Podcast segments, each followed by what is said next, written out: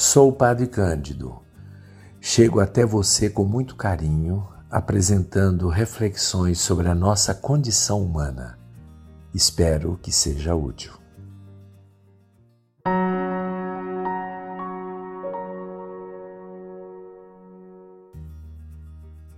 Se a gente olhar o dicionário, nós vamos ver a palavra empatia com o seguinte significado: quando a pessoa tenta compreender uh, o outro e, de alguma forma, procurando experimentar de forma objetiva o que o outro sente. É uma, é uma, é uma capacidade psicológica né, da gente sentir, experimentar, viver é, um pouco o que a outra pessoa está experimentando, está vivendo. Um pouco diferente de compaixão, né? Compaixão é com e não é empatia. É empathos, porque a palavra patia em grego corresponde em latim ao que nós chamamos de paixão, é, sentimento, experiência. A compaixão é ter compaixão do outro. É, o sentimento que o outro tem, neste caso, não é qualquer sentimento, é um sentimento de sofrimento e, e eu vou ajudar, eu sinto pena e quero ajudar. Aí existe uma relação desnivelada, né? Eu estou numa situação boa e o outro está numa situação ruim, e já de cara a gente percebe que a relação, apesar de ser muito valorizada e ser importante, ela não é a mesma relação de que se trata a empatia. A empatia não se trata de ajudar, de ter pena, nem nada, mas se trata de sentir, de perceber, trazer para si próprio aquilo que o outro está vivenciando. Inclusive pode ser até alegria também, né? A pessoa está um sentimento profundo de alegria pela vitória, uma conquista em alguma coisa e você se alegra com aquela outra pessoa.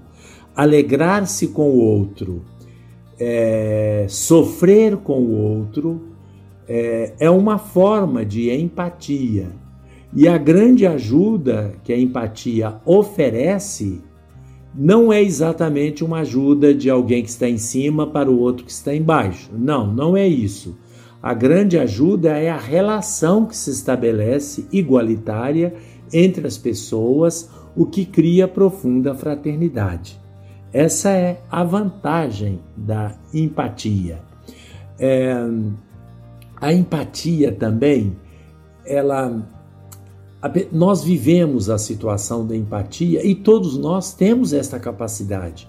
O ser humano, ele de alguma forma já nasce com isso. Claro que existem pessoas muito fechadas em si mesmas. A gente costuma até dizer que o psicopata, por exemplo, ele não tem a capacidade da empatia, mas isso é um desvio, é até mesmo a doença, né? Agora, a pessoa, as pessoas que são minimamente normais, elas têm essa capacidade de sentir empatia. Em primeiro lugar, a empatia consiste em entrar em contato, em ouvir a pessoa. Existe um, um, psicólogo, Carl Rogers, que ele inaugurou um tipo de terapia que é muito interessante.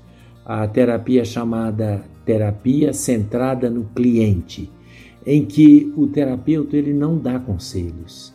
O terapeuta ouve a pessoa, ouve o que a pessoa tem a dizer, estimula que a pessoa verbalize o que sente.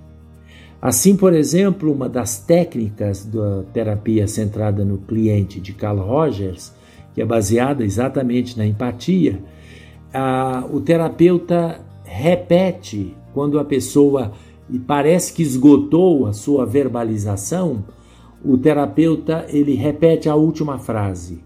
É a chave para que a pessoa continue a desabafar, a contar as suas coisas, a falar as suas coisas. E o terapeuta, ele tem que ouvir realmente, não não basta fingir que está ouvindo.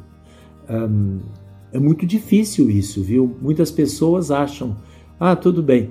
Não, é muito difícil, porque normalmente nós queremos é ajudar, é fazer o que você quer de mim, eu vou te dar isso, eu vou te dar aquilo para resolver, a gente resolver o problema.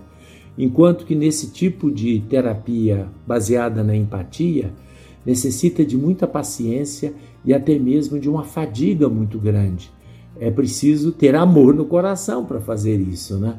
Então, é aquele ouvir em profundidade. Ouvir o outro, mas o olhar, o rosto falam muito. A gente não percebe. Às vezes que eu humildemente já tentei praticar isso com as pessoas que vêm procurar um alento, uma conversa, etc. E eu tentei colocar isso em prática, é muito interessante e muito, como é que eu posso dizer, é muito agradável no final você perceber que mesmo sem você ter dado nenhuma, nenhum conselho, nenhuma sugestão concreta, a pessoa sai e fala com a outra pessoa assim: "Nossa, mas como foi bom a conversa, como fulano de tal me ajudou". É interessante. Aquela pessoa precisava ser ouvida. Então, a empatia, a forma de exercitar a empatia é pelo ouvir. De modo especial no mundo de hoje, como faz falta a empatia, como faz falta nós sermos ouvidos e nós ouvirmos os outros. É uma libertação. A gente precisa cultivar esse atributo que pode estar presente em cada um de nós, sem muita elaboração. É só quando a pessoa chega perto de nós, nós procurarmos esvaziar-nos de nós mesmos e dedicarmos toda a atenção ao outro, de tal maneira que ele seja o centro das atenções. Isto é profundamente libertador. A empatia está fazendo falta nos dias de hoje.